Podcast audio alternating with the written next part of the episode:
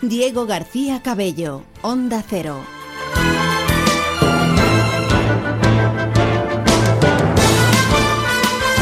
Saludos, muy buenas tardes, las dos y media, bienvenidos a Andalucía Capital, una semana más al programa de la economía y de las empresas de Onda Cero Andalucía y en esta semana en la que ya lo estamos comprobando, las lluvias se han marchado después de varios días en los que el agua volviera a la región, nos dejó eso sí al menos una buena noticia, un respiro, los embalses andaluces superan ya la barrera del 20% tras conseguir ganar cerca de 160 hectómetros con las últimas lluvias.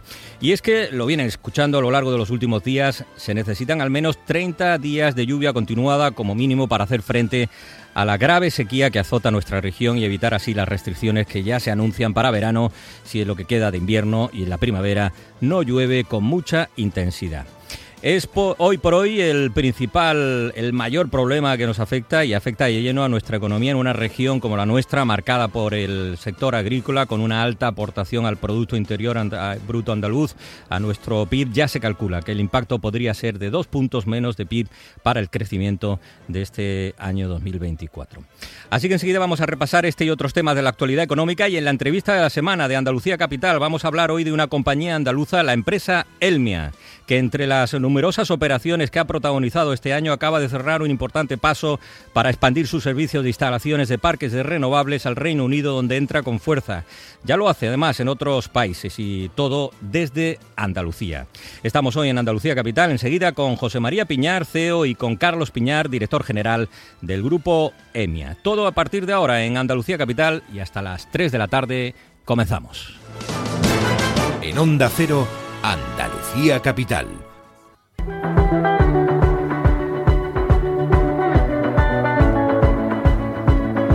Andalucía Capital en Onda Cero y ya se lo decimos, seguimos mirando cómo estamos todos al cielo, a ver si llueve, porque el escenario ya parece abocado a las restricciones ante la escasez de reservas de agua en toda la cuenca del Guadalquivir. El Gobierno de Andalucía tiene previsto aprobar, como saben, el cuarto decreto de sequía el próximo lunes 29 de enero, con una inversión de casi 200 millones de euros más para obras hidráulicas y para ayudas al sector agroalimentario. Pero el daño que se viene acumulando pasa ya factura a nuestra economía. Carolina España, consejera de Economía de la Junta de Andalucía. Los técnicos hablan de que si no estuviéramos afectados por la sequía podríamos crecer dos puntos más de PIB. Dos puntos más de PIB ahora mismo es crecer el doble.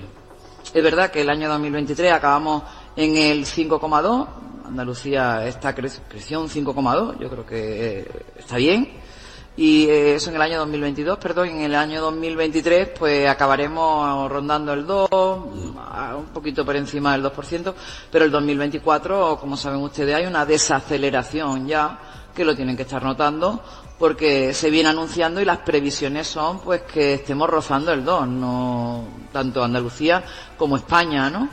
Por lo tanto, pues mm, lógicamente, si nosotros no estuviéramos afectados por una sequía que nos da de lleno a nuestro sector primario, eh, creceríamos dos puntos más, dice, dicen nuestros técnicos. Pues ese es el, el escenario, el escenario económico ya se descuenta del crecimiento para este 2024, de ese impacto grave eh, ante la sequía, en especial eh, para el agro andaluz. Las lluvias, eso sí, de estos días han dado un respiro al campo andaluz. Los embalses andaluces han conseguido ganar agua esta semana, en concreto 158 hectómetros cúbicos, y eso no deja de ser una buena noticia en estos momentos, como decía el portavoz de la Junta y consejero de Sostenibilidad, Ramón Fernández Pacheco. Esta semana, gracias Afortunadamente, gracias a las últimas lluvias que, hemos tenido, los embalses han logrado un aumento de 183 hectómetros cúbicos de agua, situándolos al 21,54% de su capacidad total. Esta es una buenísima noticia, una buenísima noticia que ojalá se repitiera todas las semanas y además durante mucho tiempo. Es tiempo, por tanto, de poner en marcha medidas para afrontar esta dura sequía. Es momento de pasar a la acción. Sin duda, se reclaman eh, plantas desaladoras eh, y muchos nos seguimos preguntando ¿Qué se ha hecho hasta ahora? ¿Por qué no hemos llegado más preparados a esta grave situación? El presidente de la Junta de Andalucía, Juanma Moreno Bonilla, presidente eh, andaluz, decía ayer en la entrevista en, aquí en Onda Cero, en esta casa, con Carlos Alsina, que se va a poner todo el empeño para afrontar eh, esta grave situación que afecta a nuestra tierra y lo que hacemos es directamente hacer una conexión. En este caso estamos haciendo las obras en el puerto de Algeciras y en el puerto de Carbonera, junto con otra adaptación que se ha hecho en Málaga, que lo que hace es conecta directamente con, la central depuradora de agua, ¿no? Y de ahí, se, una vez que se depura ese agua, pues agua que se puede consumir, pero tiene que pasar por un filtro, y una vez que se depura, pues definitivamente pues se, distribuye por la ciudad. Pero bueno, estamos ah, también comprando desaladoras portátiles, estamos también haciendo eh, conexiones de, urgencia. En fin, eh, para que se haga una idea, la obra pública en Andalucía, que siempre ha estado dominado por las carreteras, por ferrocarril, especialmente por metro, ahora la gran protagonista son las obras hidráulicas, que suponen el 40% de toda la inversión que está haciendo el gobierno andaluz. El decreto de la sequía lo conoceremos el, próximo lunes, día 29 de enero. Veremos cómo se concretan eh, toda esa inversión prevista en nuestra tierra para afrontar este, este grave problema que afecta a Andalucía pero igualmente afecta a muchas zonas del país, por eso se reclama desde nuestra tierra que se trate como un asunto de Estado con implicación urgente del Gobierno y de la Unión Europea, como se ha pedido desde la Junta de Andalucía. La sequía, que es un serio contratiempo para, para la agricultura, para la ganadería, en definitiva para nuestra economía andaluza y como se ha recordado, cuando no hay agua, no hay industria eh, ni turismo y ya hay municipios de la Costa del Sol y de otras áreas turísticas que han comenzado a bajar la presión del agua a medida que se extenderá si no llueve a partir de verano. Es un contratiempo serio que estamos viviendo en nuestra tierra. La actualidad nos ha dejado eh, otros contratiempos en el ámbito eh, de la empresa y con preocupación, en este caso, desde un ámbito industrial importante en estos momentos, como es el de la minería andaluza en el horizonte los problemas eh, que acarrea la multinacional minera First Quantum, empresa propietaria de la mina sevillana Cobre Las Cruces, que está buscando en estos momentos comprador para esta explotación. La mina está ubicada en la provincia de Sevilla, cuyos planes para los próximos años eh, tiene un hándicap y es que necesita aprobar una inversión de 500 millones euros, la crisis en la que se encuentra la compañía First Quantum, que después de que un juez haya tumbado su explotación en Panamá, ha impulsado este proceso, ya es que esta mina de Panamá representa la mitad de la producción anual del grupo. Veremos qué ocurre con esta explotación minera de cobre, las cruces de Sevilla, que es un referente sin duda en esta industria pujante de la minería andaluza. Y una cosa más eh, de nuestra economía, sector clave, el turismo, que se cita desde mañana en Madrid, en Fitur, la Feria Internacional del Turismo. Se conocerán los datos globales del turismo del pasado año 2023 que apuntan a cifras récord. Andalucía lleva una propuesta de innovación a la Feria del Turismo. Arturo Bernal, consejero de Turismo Andaluz. Andalucía acude con una oferta sólida, unida, rompedora y que va a sorprender desde el inicio a profesionales y a público. Queremos que se hable de Andalucía como se ha estado hablando de Andalucía en positivo durante todos estos meses. Desde mañana en Fitur también estará allí Onda Cero Andalucía, se lo contaremos. En Onda Cero, Andalucía Capital. Gente viajera Andalucía se desplaza a Fitur. Te contamos lo más destacado de la oferta de Andalucía en la Feria Internacional del Turismo desde Madrid con un amplio despliegue informativo y un programa especial el jueves 25 a las 2 y media de la tarde con los protagonistas de esta importante cita turística. Especial Gente Viajera Andalucía desde Fitur con la colaboración de la Consejería de Turismo, Cultura y Deporte de la Junta de Andalucía.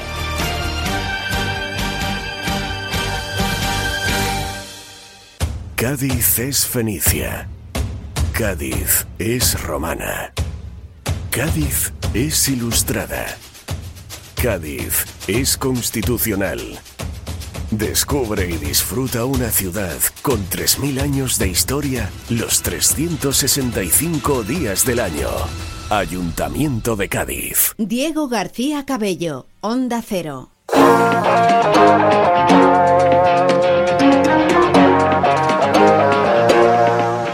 Las 3 menos 20 de la tarde, si nos siguen, eh, nos escuchan con frecuencia que hablamos con empresas eh, de nuestra tierra, empresas eh, andaluzas, nacidas en, en, nuestro territorio y que trabajan para medio mundo en ese paso importante internacional como es la presencia de las empresas en sectores que en estos momentos están teniendo unos desarrollos muy destacados como es el de las energías renovables del que vamos a hablar hoy en Andalucía Capital. Y en este ámbito hay empresas como de la que hoy les hablamos, la empresa andaluza Elmia, que desde Sevilla participan en este despliegue internacional en proyectos de energía solar, de energía fotovoltaica, empresa andaluza familiar con dos directivos al frente que están liderando este destacado crecimiento actual de la compañía como son José María Piñar, CEO de Elmia. Bienvenido, muy buenas tardes. Buenas tardes, Diego, bienvenido. Y también Carlos Piñal, director general del Grupo Elmia. Gracias por acompañarnos. Muchas gracias a vosotros por invitarnos. Encantado de estar aquí.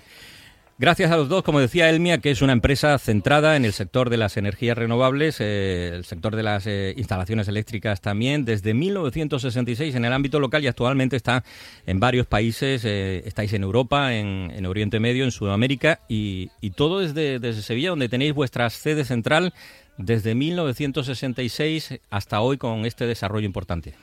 Bueno, sí, el MIA, eh, como bien dicen, nació en el 66 como una empresa, una empresa local, regional, haciendo instalaciones eléctricas. En aquel momento, pues el servicio que más se prestaba era el de las líneas eléctricas y los automatismos industriales. Era el momento en el que el campo andaluz se electrificaba y, y el mundo del regadío entraba, entraba en juego y desde entonces pues pues hemos ido adaptando nuestra gama de servicios a lo que el, lo que el momento requería hoy como bien dices estamos muy centrados en el mundo de las energías renovables que copan un 90 y mucho por ciento del, de la facturación del, del, grupo de empresas que conforman eh, el MIA. y, como dices, pues la empresa se internacionalizó, todo eh, arrancó 2010-2011 y bueno, hemos hecho eh, un periplo bastante extenso por Europa, Latinoamérica, Oriente Medio y, bueno, pues eh, es verdad que hoy la actividad principalmente es en Europa porque es la región eh, que, más crece junto con Estados Unidos en el mundo de las energías renovables y, que presenta una serie de oportunidades que,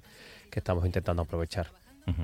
Eh, ahora hablaremos de todo ese despegue internacional que es importante y esa entrada en estos momentos en, Reino Unido. Hablar de, Elmia, muchos de nuestros oyentes seguro que en algún momento han leído alguna información, han, conocido alguna noticia de, la compañía. Eh, está asociado, eh, sin duda, al nombre de José María Piñar Paria, ingeniero técnico industrial que se asoció en 1966 con un compañero, con Rafael Ramos, que es vuestro padre, quien fundó la, compañía, José María Piñar Paria, y desaparecido muy recientemente, eh, eh, con un recuerdo, imagino, eh, coincidiendo con este despegue internacional de la compañía, mm, para quienes formáis Elmia en estos momentos. Sí, evidentemente, bueno, pues una pérdida notable, sobre todo para, para la familia y también para los empleados de más antiguos, pero bueno, les recordamos con una sonrisa y los valores fundacionales que, que él y Rafael nos inculcaron siguen presentes cada día. Lo digo mm, con total sinceridad y, con orgullo.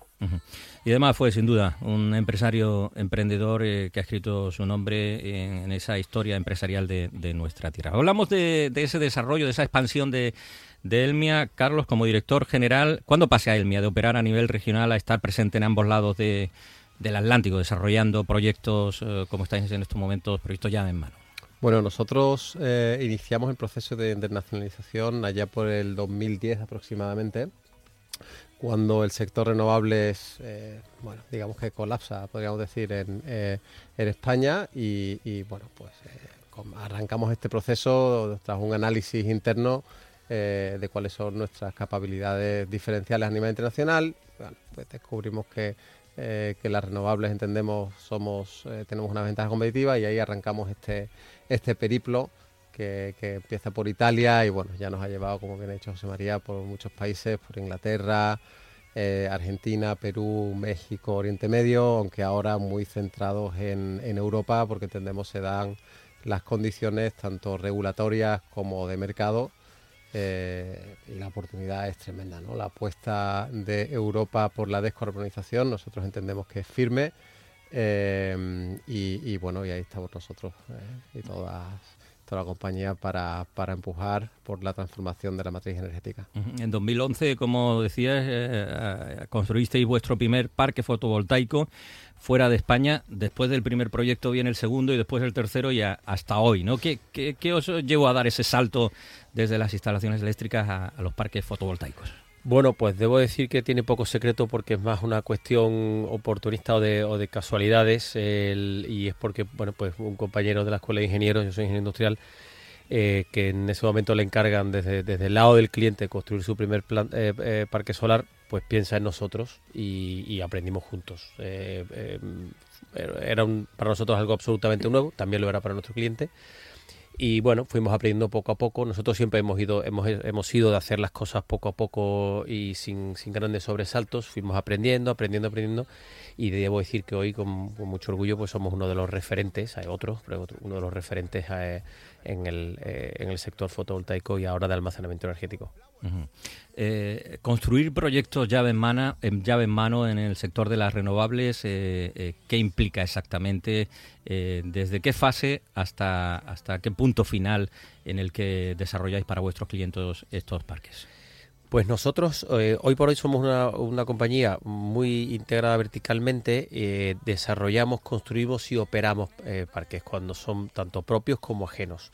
Todavía se hace muchos a nuestros clientes ajenos, suelen ser grandes eléctricas, en el Iberdrola, Naturgy como ejemplos, y plataformas de fondos de inversión que, luego operan las, las, plantas a largo plazo. Hacemos la ingeniería de detalle, toda la construcción y luego la operación mientras están en explotación de esos, de esos proyectos.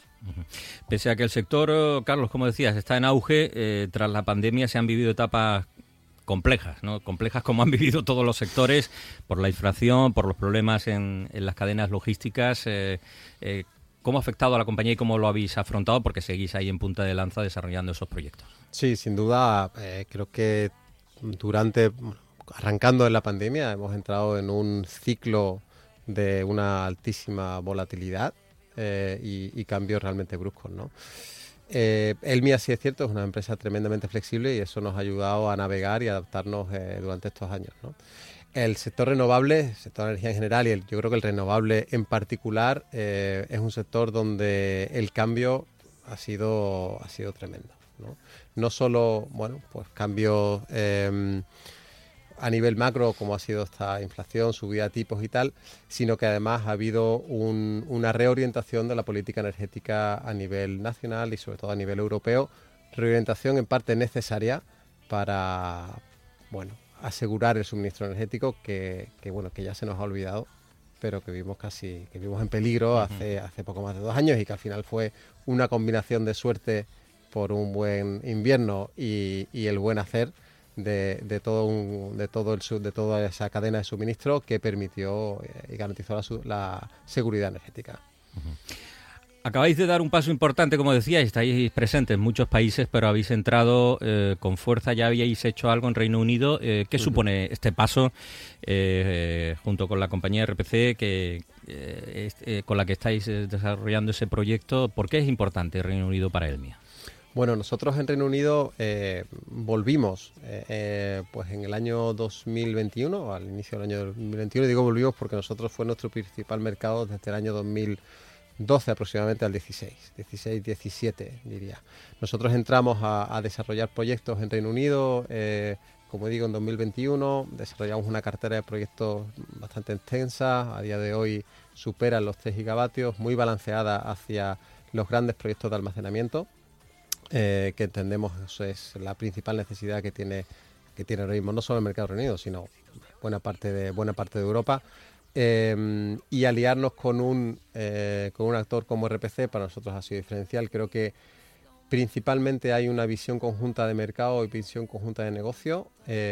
añado que los equipos hay muy buena sintonía porque al final cuando yo creo que cuando llegas a una, a una asociación de este tipo no solo es una cuestión de, de, visión de largo plazo y visión de mercado, tienes que tener en cuenta que una, que una joint venture, que una agrupación como esta, eh, los equipos tienen que saber entenderse y saber trabajar juntos.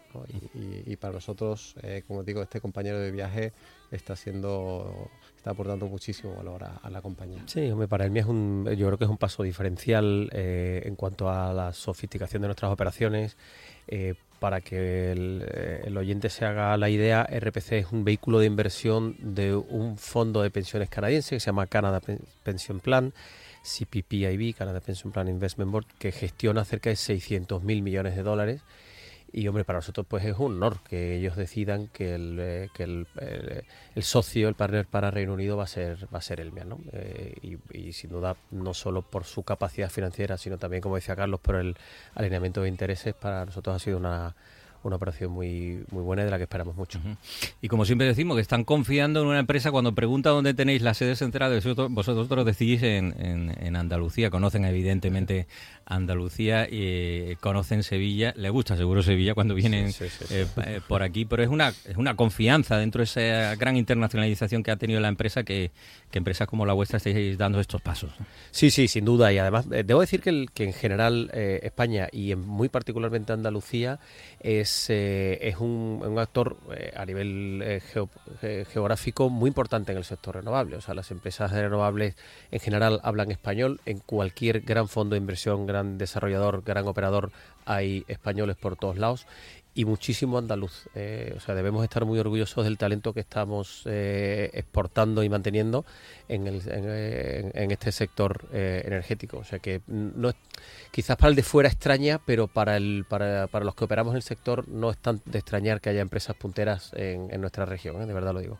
Además, en todos estos proyectos, Carlos, José María, ponéis a trabajar equipos de, del país de, en el que estáis desarrollando el proyecto con los equipos eh, que tenéis en, en, la sede en Andalucía, en Sevilla, uh -huh. eh, con cerca de 500 empleados ya. ¿no? Ah, sí, aproximadamente. Hoy, hoy, hoy estamos en los 400 largos y, y, de aquí a poco, con el arranque de año, llegamos a 500, ¿no?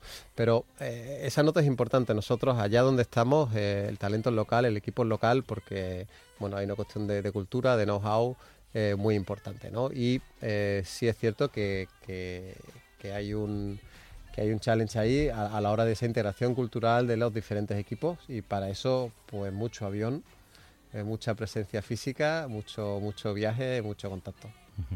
Perfiles técnicos, uh, uh, perfiles de todo tipo, imagino, pero especialmente eh, del ámbito de la ingeniería en el que os movéis, eh, un ámbito en el que ya no lo dicen muchos de los directivos, muchas de las empresas que pasan por estos micrófonos, en estos momentos es complejo, es difícil eh, eh, encontrar ingenieros. Para los que están en las escuelas de ingeniería, sin duda es, una buena noticia, pero no acabamos de creérnoslo, ¿no? Porque eh, precisamente en la, la, región que estamos, la región con más, con, con más paro de, de, de, del país, y hay escasez de talento, en este caso de ingenieros. Sí, sí, sí. Eh, bueno, de hecho, uno de los principales frenos al, al, crecimiento de la compañía, en nuestra capacidad de atraer talento, incorporarlo y, en, la, en, la, compañía. ¿no? Yo creo que hay eh, la oferta y demanda del mercado laboral eh, realmente no casa y está rota. ¿no? Hay, hay grandes gaps eh, y uno de esos grandes huecos es en el sector ingenieril, claramente.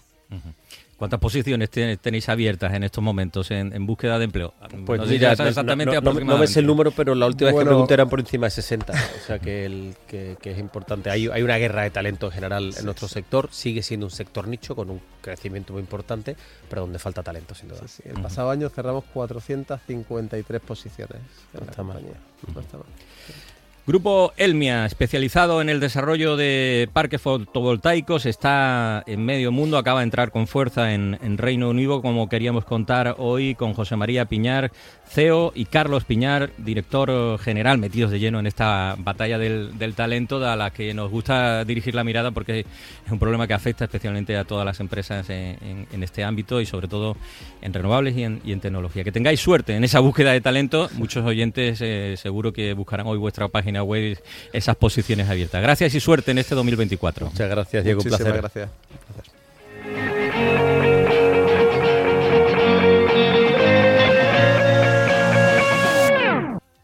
En Andalucía Capital, la información sobre la transformación y el desarrollo económico andaluz de la mano de Andalucía Trade, Junta de Andalucía. Con el saludo a esta hora a la directora del área de desarrollo de negocio y soporte de valor de Andalucía Trade, Rocío Muñoz. Bienvenida, muy buenas tardes, Rocío. Hola, buenas tardes, Diego. Andalucía Trade, como conocen nuestros oyentes, al servicio de las empresas andaluzas. Y hoy para hablar eh, en Andalucía Capital con Andalucía Trade nos hemos interesado por una iniciativa, eh, Rocío, que pretende ayudar a las pequeñas y medianas empresas en la reducción del gasto energético a través de la iniciativa europea Energy, así se llama, con la que vais a colaborar estrechamente. Rocío, cuéntanos, ¿en, qué consiste esta iniciativa?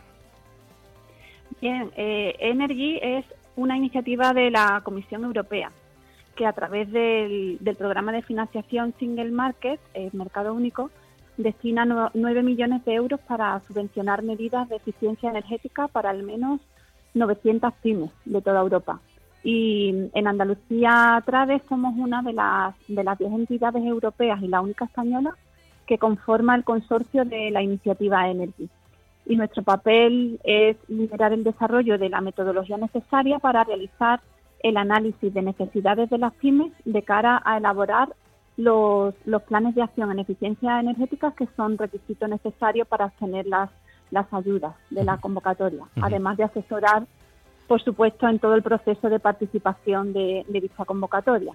¿Quiénes deben, estar, ¿Quiénes deben estar, Rocío, más, más atentos a, este programa por el respaldo que supone en estas soluciones que aporta?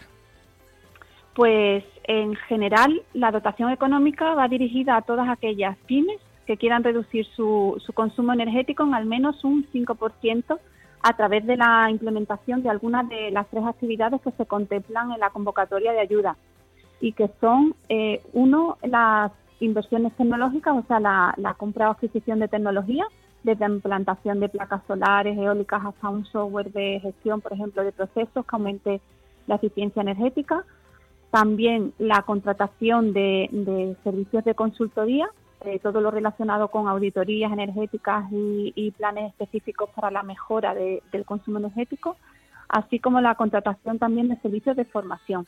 Todo lo relacionado con la acreditación en eficiencia energética, por ejemplo, o, sensibilización y cambio de conducta de eh, los empleados. Entonces, eh, los que tienen que estar más, más atentos a esta convocatoria son aquellas pymes que, eh, sobre todo las que tengan actividad en un sector de alto consumo energético, porque el proceso de selección contempla al menos un 20% en este, en este conjunto, pero el 80% está abierto realmente a todas las pymes de cualquier sector de, actividad. Pues seguro que van a estar muy atentas. Vamos a contarles, por tanto, eh, a estas pymes qué deben hacer, Rocío, para acceder a estas ayudas del programa Energy. Bien, pues para acceder a estas a estas subvenciones, cualquier pyme que esté interesada debe primero revisar los requisitos de elegibilidad, que son básicamente ser pyme, ubicada en un país del mercado único europeo, y tener diseñado un plan de acción en eficiencia energética. Plan de acción que eh, elaboramos los técnicos desde Andalucía Trade eh, a través de la Enterprise Europe Network. Y segundo, pues presentar una solicitud a través del portal de gestión de subvenciones del, proyecto Energy. A través de esta solicitud, la empresa debe proporcionar información en general sobre su actividad, en forma más concreta sobre su consumo energético actual y también, por supuesto, pues describir dónde quiere invertir la financiación en caso de que sea beneficiaria de la ayuda. Es decir, detallar cuál de las tres actividades elegibles comentadas antes eh, quiere, eh, quiere emplear la subvención y eh, en qué acción concreta. Además, indicar el importe total de la inversión que desea realizar. Una vez cerrado el proceso de solicitud, se lleva a cabo el proceso de selección y con posterioridad aquellas empresas que hayan resultado beneficiarias de la subvención llevan a cabo una firma de, de, acuerdo de subvención con la entidad coordinadora del proyecto, que es la Oficina de la Unión Europea en el norte de Dinamarca, y desde ese momento la entidad puede comenzar a implementar el proyecto y una vez justificada la inversión, esto es contrafactura, recibirá la financiación que está previsto que sea al 100% hasta un máximo de, de 10.000 euros. En concreto, mañana tenemos una jornada informativa online en la que se explicará todo, todo el proceso. Una jornada online a través de, la web, eh, vamos a recordárselo si te parece, porque eh, es una cosa práctica en estos momentos, sin duda. Sí, eh, toda la, la, información está en la web de Andalucía Trade. Andalucía Trade hoy en Andalucía Capital con la iniciativa europea Energy, eh, que es eh, beneficiosa en estos momentos, sobre todo para las pymes, ante lo que supone ese gasto energético y supone mucho, en especial en, en ámbitos industriales. Gracias, Rocío Muñoz, directora del área de desarrollo de negocio y soporte de valor de Andalucía Trade. Hasta otro próximo día aquí en Andalucía Capital. Muy buenas tardes. Buenas tardes, muchas gracias, Diego.